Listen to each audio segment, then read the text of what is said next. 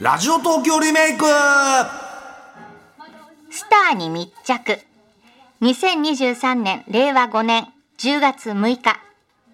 今日はラジオの生放送のお仕事に向かう玉袋筋太郎さん。10月からは番組の開始時間が遅くなったのに、あれれいつもと同じ時間どころか少し早めに家を出ました。なんかあっちゃいけねえの精神です。でも、11時に赤坂に着いちゃうと、お寝坊さんのスタッフは誰一人出迎えてくれませんよ。お気をつけあれ。あったね、スターに密着みたいなね、あの、ニュース映像ね。そ好っかきだったそっな、か昔の。えうんー、タムさん本当気をつけてね。大丈夫です、大丈夫です。大丈夫はでい、すなんかあっちゃいけねえですからね。はい。金曜ワイドラジオ東京縁側2時からは TBS ラジオ72年の歴史に残っている音源をあなただけにこっそりとお聞かせするラジオ東京リメイクです。当時の関係者をお招きしたりリメイクできるものはやってみる懐かしいを新しくそんな企画ですはい。昭和風のねニュースなんだけど今週はついに未来っていうのがね未来来週に行きましたフューチャーはい先週はね7年前のことでした、うん。まあ、タイムテーブル変わりますからね。そうなんですよ、はいでしつこいですけど改めてね10月から TBS ラジオの平日のタイムテーブルが変わります、我々縁側は午後2時スタートとなります、夕方5時半までですはい。 2時から5時半までの生放送、そういうことなんです12ね時半に入ろう。 12時半ね玉12時さんね半目標にしよう。ええ、スタッフは1時半入りを。ダメだよ30何分そ前れじゃんどういうことよ何俺が最初に来て さ新聞とか揃えてんの、それえーねそうなのケータリング俺が買い出し行くわけ、 本当だ本当だだから12時半だからあのおにぎり屋さんもきっと混んでますので、ああそうだ早めにもう赤坂あのの予約本がをしておいた方がいいかもしれないです予ね。約だな、もうね。予だか約で分かった分かったら前の日に食べたいものを決めておいてくまだあさそいれ必ず伝はえてるい、からね。はい、LINE 入れてますからじゃあ12時半にそのおにぎりがスタジオにあると思います。はいありがとうござい ますで今週のラジオ東京リメイクは2ヶ月分過去ね、はい2ヶ月分の総集編です、放送できなかった音声や皆さんからのいただいてるおはがきもね紹介しますが、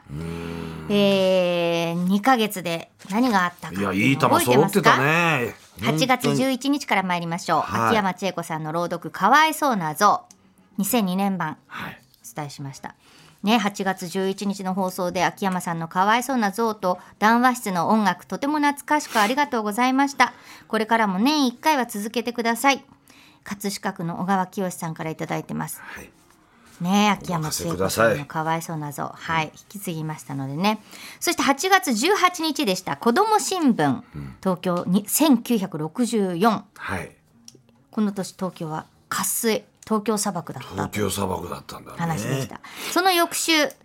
えー ミトンさんとのイントロクイズ別名ヒントロクイズでねントロリメイクは休止はいえリメイクやってなかったんですね、えあのそれをどんな時間として 皆さんが受け止めてらっしゃったのか分かりませんけれどもまたねミトンさんとイントロクイズはね続きますのやでりますよはい、そして9月1日関東大震災から100年ということで防災の日に合わせて1983年に放送された防災の日特別番組「東海型直下型地震に備えよう」という、えーこの方は岩手県からいただいてます犬派の大牛座さん41歳の方。9月1日のラジオ東京リメイクで放送された関東大震災を体験された方々へのインタビューは本当に貴重なものでしたね50年100年先のリスナーの皆さんにも届いてほしいと思いましたというおはがきいただいております犬派の牛座さんちなみにこのねほら金曜日に聞く縁側のテーマ曲、はい私にとってもクールダウンの時間ですで今月末仙台クラシックフェスティバルに行くんですって久しぶりに、でなんで行くのか70近くあるコンサートプログラムの中になんとクリコーダーカルテットさんのコンサートがあるからですおお、ねこの番組のね初めのそうですよ、そうそうん、ほんわかするほんまねそうそうそうそう、ええいってらっしゃい気をつけてはいいやそして、ええうんいいよいいよですよいや9月1日ね、防災の日でもう毎日が防災の日だと思って生そうきてくださいそうね本当ですねあのー長谷部愛さん気象予報士で防災士のね、火災旋風の解説してくださそっうてだね怖かったそう本当でしたね、えーそして9月8日です釣りと私、釣りと私山本文雄アナウンサーで日曜の朝早くでねそうそうえっ、とねこれもいただいてるんですね見たこれ東村山市の島田千秋さん、釣りと私予告から番組を特定はできなかったものの954円だったので失礼ながら期待は低めだったのですがあちょっとちょっ とね懐かしい山本文さんの声を伺って和みました、私にとって山本さんは朝のファンファーレの印象が最強ですほえおはがきいただいておりますいい番組だよねな、、なんとかと私企画ね今度やりたいですね、んそしてその翌週でした9月15日は「お疲れ様5時」です和歌山源三さんの夕方の生放送のね帯番組でした、であの和歌山源三さんのね、 えー埼玉県の宇田川克美さん50あ65歳の方、はい和歌山源三さんの声懐かしく聞きました、そして神奈川県横浜市の萩沢博之さんからは「えー毎週懐かしい音源を聞かせていただきありがとうございます。えー今日、ま、今月はわかあ今日は和歌山源三さんの「お疲れ様5時です」を流していただき聞いていた頃にタイムスリップしましたあ。あそうなんだ土よ、曜ね、ワイドにも A さんの良きお話し相手として慕われ必ずレコード CD を持ち込まれ和歌山さんのナレーションで、えーかかる曲は良きひとときを過ごさせていただきましたというおはがきいただきましたこの時でしたね暴れん坊将軍ああええ暴れん坊将軍ですねそうそうテレビは、あのあちゃんちゃんっていうのが流れてから暴れん坊将軍だった暴れん坊将軍なんですけ どこの番組だけではもそうそううそう暴れん坊将軍が先行ですからそうそうそうそう でした、その後こう音楽がうん問答無用に流れてくるわけそでうそすうねそうそうそうでこれはもういつ出るかわからわからなないいっていうことをもう予そう告ですしてますからこれねだから今週出るかもしれないし来週からも分かんないですよ ずっ。とあのあ販の売しないといけなそいうですよ3時間半、んもあうるスかタらッフがもう緊張で。ね、もしタかマしたらさんが急に言ったら出さなきゃいけないんだ 来週もうさ2時の冒頭で言い 言い出すかもしれない全然ば、クリコーダーカルテットじゃないのよなんだこのなんだこの番組今週から始まったら暴れん坊将軍ってあラジオが始まったぞみたいなからそんなことになるかもし れ知なれいま本当せんにからねここはもう本当にいつ出るかわからないからもう本当ね、えー注意して聞いてください暴れん坊将急に軍さ聞いてらっしゃる方々もびっくりするよドねゲッとするところに入れるからねドゲッとするとこ ろに、は本当。そして9月22日ラグビーワールドカップ開催に合わせて松尾裕二の明日へのト ライ松尾裕二のノーサイドトークい、そうといでうすこねとで。ノーサイドですねそうでしたはねい、えー坂戸市の佐藤育子さん81歳主婦の方、はいえー9月22日リメイクのコーナーでラグビーのお話面白かったです、ラグビーのルールいまだに全然あ全然わかりませんけどでもテレビで見てるとなんとなく理解できていますそうそうそう松尾裕二さん懐かしい名前ですね結構耳に入ってた名前ですっていうね、おはがきいただきまそしうた、ハイカードをジャッカルするでおなじみのね、はい、松尾裕二さん。 もハうトランプはやめてあげてやめてあげて はい、わかりました本。すいません。ねえなんかいじりやすいよね。怒られそうだよ。そういい人だからね携帯松尾さんしてっか本当ら、かかってきそうだよ、松尾さんから。えかけてくれればいい頼のにねむいい加減にしろよこの野松郎尾さんちょっと今度ねそうだよ、富山さんとも番組やってたんだねから。ぜひぜひ、ええお店飲み行きましょう、今え行きましょう行きましょはう、いはい松尾さんに会いに行こう、うんねそしたらご報告しますねさあ、今回、その、なんだろう、総集編で、そう何を流すかってことですけど。そうなんですよはい。でもねあのやっぱりね放送できなかった音源があるということではい。本当はねあったんです釣りと私にそうなんだ、はいちょっと俺の釣りトークが横道それちゃって まあまあ釣りでいうとこの下道っていうかね、うんうん外れちゃったわけですほうそうだから流せなかった音声があるわけなんですね、そうなんです。で、釣りと私、改めまして、1979年、昭和54年から1994年、平成6年まで放送しておりました。毎週日曜日朝5時40分から6時までの放送、20分の番組でしたね。で、90年からの担当が山本文夫アナウンサーでした。スタート当初はね、榎本勝興アナウンサー、榎さん。えのさんだはい。そうなんです。で、です。行きましょうよ時間の都合でお聞きいただけなかった1991年11月10日放送の釣りと私お聞きください釣り手私、今週は、河野直民さんをお迎えして、いろいろとお話を伺うことにいたしました。河野さんは東京の西麻布で串揚げのお店、串花というのを経営なさってらっしゃるわけですけども、えー釣り、ダイビング、いろいろと長い間にわたってお楽しみになっているということなんですが、まあ、今日はちょっと釣り人の耳が痛いお話も中には出てくるかもしれませんけども、よろしくどうぞお願いいたします。おはようございます。河野さん、あの、釣りの方はいくつ頃からおやりになったんですかえっと、もう小学校の頃から親父に連れられて、まあ、横利根方面にヘラブナを専門にやってたんです。ほう。えー何年生ぐらいなんだろう。その、5、6年生ですか。そうですね、6年頃から、うん中学時代はずっとヘラブナだけでした。あらまあ。で、お父様はもう、その、は、ヘラの釣りばっかり出させたわけそうですね、その当時はずっとヘラです。うん。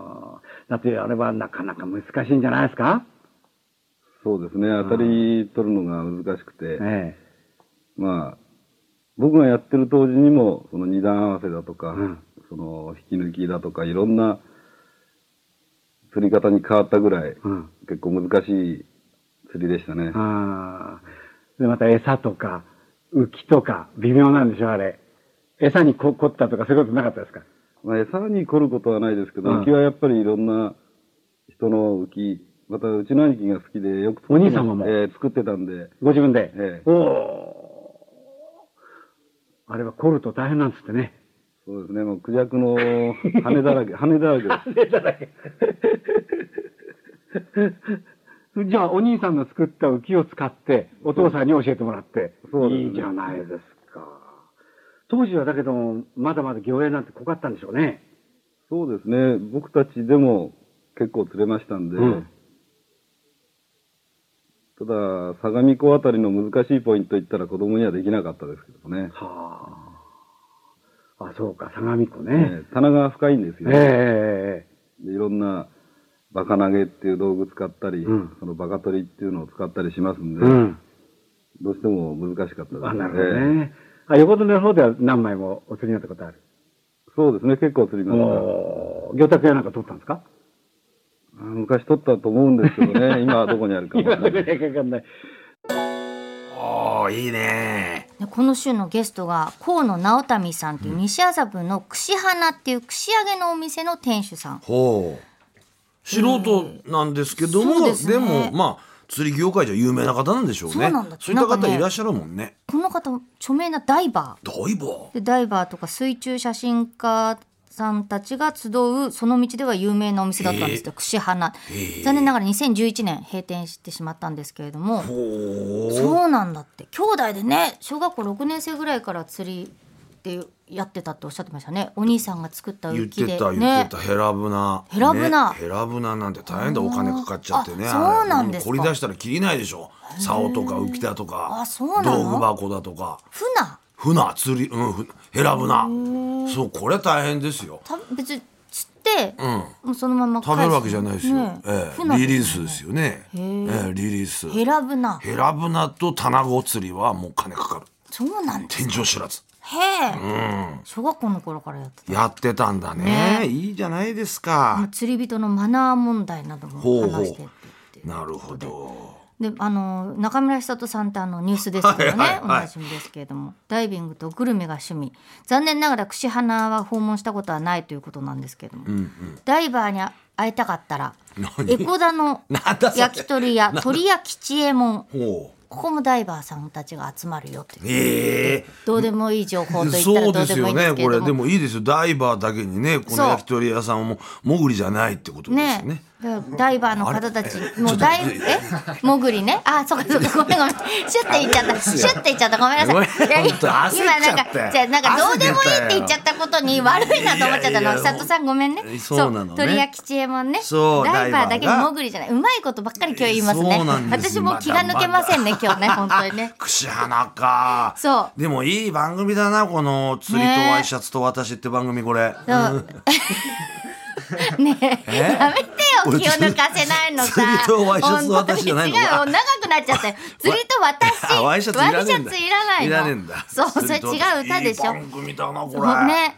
じゃあいいずっと聞いたいいいですね本当ねはいだから文さんもなんか釣りが好きっていうのがすごく伝わってきますね出てる聞出いてるて聞きながら小学校からだっつってんのにそれが何年生からだってそこまでこだわるかなと思ったけど。行くね5 6年から行くっていうところでね そうそうそうああよ河野さんも「うん」 とかって六六年生ぐらいだったかみたいな感じでしたあけど、のこね、の話に乗っかってくるさ、山本さんが好きなんだよね。ねうん、そうやっぱ榎本重民さんとこうやってるところにこうグーって乗っかってくるとかさ、うん落語研究会の話なんですけどああそうああいかうとこでこう昔そうだ前文さんかそう落よ語そう研よ究会そうよ、うん、初代なんか長屋のこんな地図出してこういうふうになってるみたあーそうだいなさ昔の三軒長ね屋の話とか落語研究会そうよかったあでグそうだッと乗っかってくる感じがね好きなんだななあれるほどね、うんそうかももうおなじみなんですねタマさんにねははいい、でねえー、まあ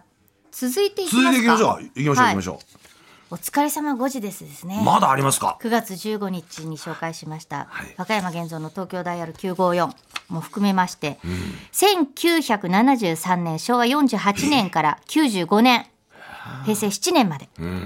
平日の夕方5時から6時までの1時間の生放送でございました。であの以前お聞きいただいたの9月15日にね先々週え先々週ってことだあの何でもベストセラーのコーナーの「豊島園」の回をお聞きいただきまおし。したまいねはい、実はですね、えー1973年昭和48年6月11日の「お疲れ様5時」も用意してたんです本当、はいこちらお聞きくださいお疲れ様5時です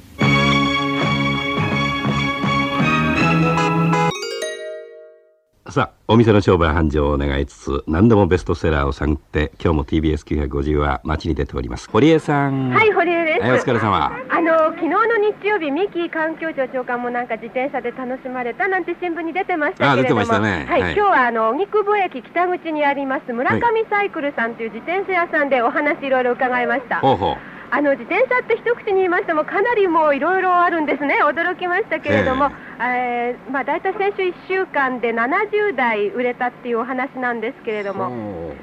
う70だね、はい、その内訳としまして、はい幼児車とか、はいえー子供のよものですはねい、それから普通の自転車は警戒車っていうそうですけれど警も、戒車はい、警戒車、はいそれからミニサイクル、あの、イージーライダーの小型のような感じのですね。あそれからあとスポーツ車っていうのがあるんですけれども、はいベスト3お分かりでしょうかーえー、やっぱり普通の普通の警戒車っていうのがやはり1位なんじゃないかなそれからスポーツ車に幼児車とこうなるんじゃないかという気がするけど違うかなちょっと違うんですけ 違いれどまもすかねえーまず1位がミニサイクルって言いましてほでうあの先ほどのですね、はいえー大体40台売れてるそうです、 40お台値段がほう2万4000前後なんです、へえへえこれですとあの大人の方もご婦人も男性も区別なく、それから子供さんも乗れるっていうことで、利用度数が多いんだと思あうんでなするけほどどもねはいは、はいい、それから2番目に子ども車ですね、子供幼児車幼児車ねはいはい幼児車って言いましても、三輪車ではなくはて、いあの12インチぐらいの小学生が乗れるものなんです、それが大体20台です20ね代、はい1万8500円ぐらいです。ほうほうほうそれから3番目が警戒車、はいこれが10台です。おやっぱりこれも1万5千円から3万円ぐらいまで、はははい、あります。で、自転車って言いましてもね、はいもういろいろなフラッシャーとか、デえィスクブレーキ、ドラムブレーキなんていろんなものがいっぱいついてるんですね。ええええであのもう自動車と同じぐらいいろいろこう仕組みがあるんじゃないかなんて思うんですけれども、はいもう凝ってる方になりますとね、えー注文書に書きます書いて、ええあの言葉わからないんですよハブとかピラーとかね車体角度とかそういう部品の名前までご自分でちゃんとあの書きまして、ええそれを自転車屋さんに持ってきて大体10万円ぐらいで作ってくださいなんて言うんですって10万円ええ、ギアも外国製だと24段あるそうです。 24段 はい。 で、あの普通日本で好きな人エキスパートなんかはがい10段ぐらいのを乗ってるってなるこほどとですね。あのね、はい自転車っていうのは季節によって売れる売れ方っていうのは違うんですかねやはりええあの新学期がやはり多いそうですね、あ子供さんに新は。学期はい、それからあとあの、うんボーナスの出たこれからですか、あ出るなるほどなるほどそれで夏休みに向けて、その頃が一番よく売れるそうです。新学期ってのはやっぱりご褒美的なあれなのかしらあかなりあるようですね、ええクリスマスにも少し増えるなんてことであそうですか、はいえー、荻窪駅北口と言いますと私がしょっちゅうその前を通ってるお店だと思うんです多分あそうですかえー村上さんですねはい村上さんえーそうしますと先週1週間の、まあ、ベスト3と言いますかなんと言いますか1位がミニサイクル2位が幼児車で3位が軽快車と、はいこんな感じですね、はいそうえですー買う時はいろんなあのメーカーのあれを揃えてある店へ行ってお選びくださいと、であの悪いのはやめろっていうことあでーす、そうそうですねはいえーどうもありがとうございました堀江さんでしたいやいやいや、いいね。自転車の当時のね、歴史がわかりますよ。荻窪駅北口の村上サイクルさんっても言っうてな、あましたけどんの、今ないんじゃないかな。だって俺もよく通るとこだからね。はい、 1週間で70台売れたってすごいね。すごいですよねうん。やっぱ幼児車だよね、この頃で言ったら。ちっちゃいそう、だから、あの、わな俺の頃の幼児車っつったら、やっぱこう、仮面ライダーのサイコロン号とかさ。なんか前が光ったりするやつそうくウィあウィの押赤して党ねがついてたやつ、うん、あーあとまあ女子だったら女の子だったらドレミマミちゃんだなマリちゃん天地マリさんのドレミマリちゃんっていうのがあったいのや自転車やっぱ売れましたよえ補助輪付きだろうなほでうミニサイクルってなんだろうと思ったけどあの、ま、今でいうママチャリのうんタイヤがちっちゃい版なんですってね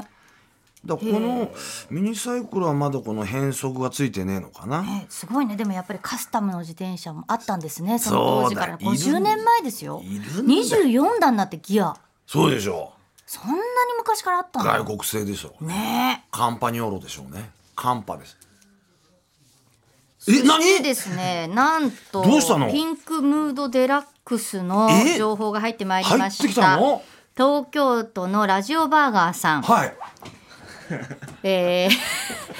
私もタマさん同様にラジオ東京リメイクのコーナーをきっかけに林京子さんの虜になったリスナーの一人ですこれをきっかけにピンクムードデラックスのレコードを集め始めたのですがお先日の放送で若山源三さんのレコードがないとおっしゃっていたので今回送らせていただきました、もしこのレコードで間違いございませんでしたらジャケットの状態はあまりよくありませんがよろしければアーカイブとしてお納めください、えー放送時間が延長すると体力的に大変かと思いますがリスナーとしては嬉しさしかございませんので無責任にも楽しみにしていますというありがとうございますこれからもえー楽しい放送と最新林京子さん情報をよろしくお願いしますって書いてありますね林京子さんのほらあのボリューム2でさ和歌山源三さんが魅惑の低音を披露していたっていうのあったじゃないですかこれですよで音源スタッフ一生懸命探したんだけれども、うんちょっと手に入らなかったんですところあがりがたいラジオバーガーさんが送ってくださいましたピンクムードデラックス第2週ということでえタマさんの手に今ね今ヒョウ柄のヒョウ柄のねえ女性が横たわこれり柄っつったって本当のヒョウですよ。そうですヒョウのさ。ヒョウだヒョウ敷物でだ敷物のとこにまたがっちゃってっていうか本当だこれ横にたパカ横たって開くからねレコードのジャケットが。仲いいんですなかんこかれ。これちょっとえお納めくださいだってラジオバーガーさん集めてるって書いてあるのにいいいやの全然状態ああ程度いいです よ。ピンクムードすあごい和歌山源三さんって書いてあります。ナレーシちょっと聞ョンいて。みたいんですけど源さんだ。レコードレコード聞ける、タ今ーン日テーブルがありますねこれち。ょっとレコードあ私スタートできる？じゃあちょっとスタート田村さん大丈夫？でもどこからもうそのまま。レコードえじゃあこれレコーああドプレイヤーがあります今目の前にビそうなんです。クターのあのワンちゃんがねあのほらそうだよ飛。行機の前に座ってるやつ一一曲目から。これもセットちょっと待ってス大丈夫かい富山さん。タート押せばいいでしょ多分そうスタートだよ。これなス100円入れねえと動かねえんじゃねえかタートまず押す押した回り始めたはいこれ回転は33合ってる合ってる合ってる合ってるこれを置けばいいのね、あこれそのままやって自る動で行くでしょそれこのまま行ったあこれここの下ろせばいいの下ろした下ろした今ダイヤモンドの針がピンクムードデラックスに刺さりましたはい刺さったけど音が途中からですねそれあだったらだおおあ聞こえる聞こえるどこだ源さん若山源三さんどこにいるの今ちょっとレコード回っちゃってて、読めないんですけど字が ちょっと待ってな何何曲目今1曲目を5曲目眠られぬ1曲目こ眠られぬ夜のブルースこでいいのかなじゃあ1曲目かな、もうドア玉をあドア玉なんだ終わったこの辺かな曲目だって1位って書いてないから分かんないねいや流れてるーなかなか来ないね源さん流がれてるいやいやいやまだえあ来たあれあこれだ源蔵さんほら来た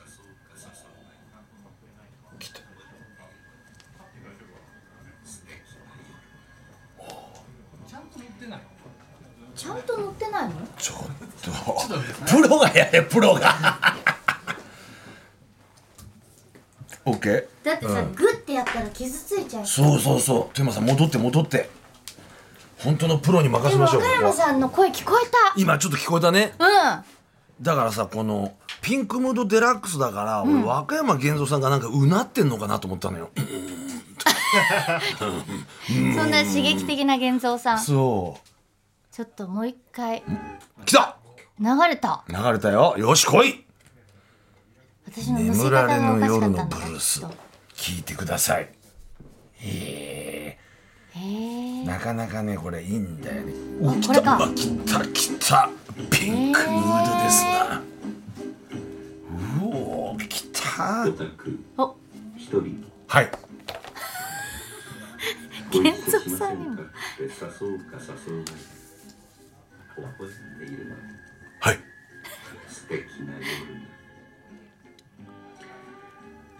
でもほんとチャーミングよオタクイエスさへえ、こういうこともや ってたんだ。源さんがなんでこういう林京子さんががやってらっしゃったことを和歌山現像さんが源。三さんがやるんだこれ、ね、でもやっぱり玉さん入って返事しちゃやうっっぱてりいうこ感れはもう、じでねもっと敬礼までして「はい」っつってうんへえ失礼しました私のねレコードの針の乗せ方がダメでしたよかった流れでいい和歌山源蔵さんのありがとうございますラジオバーガーさん送っていただいてああいいねムードになってきたよ、ピンクムードデラックスボリューム2でうんの和歌山源三さんの声をお聞きいただいておりましたが、えーラジオ東京リメイクはい今週は2ヶ月に一度の総集編でございましたどうも来週10月6日の居酒屋風メニューの予告マカでもスゴでもないあのドリンク950円 あのドリンクか、はいあのドリンクがやってきます嬉しいですねはいはいはいね、そうでしょマカでもスゴでもないあのねドリンク、んそうですねまたあの戻ってきますので、はい、はいい、いですねえマムシドリンクさんですね、はい映画は午後2時からそれでラジオ東京リメイクは午後4時からになります、はい以上ラジオ東京リメイクでした TBS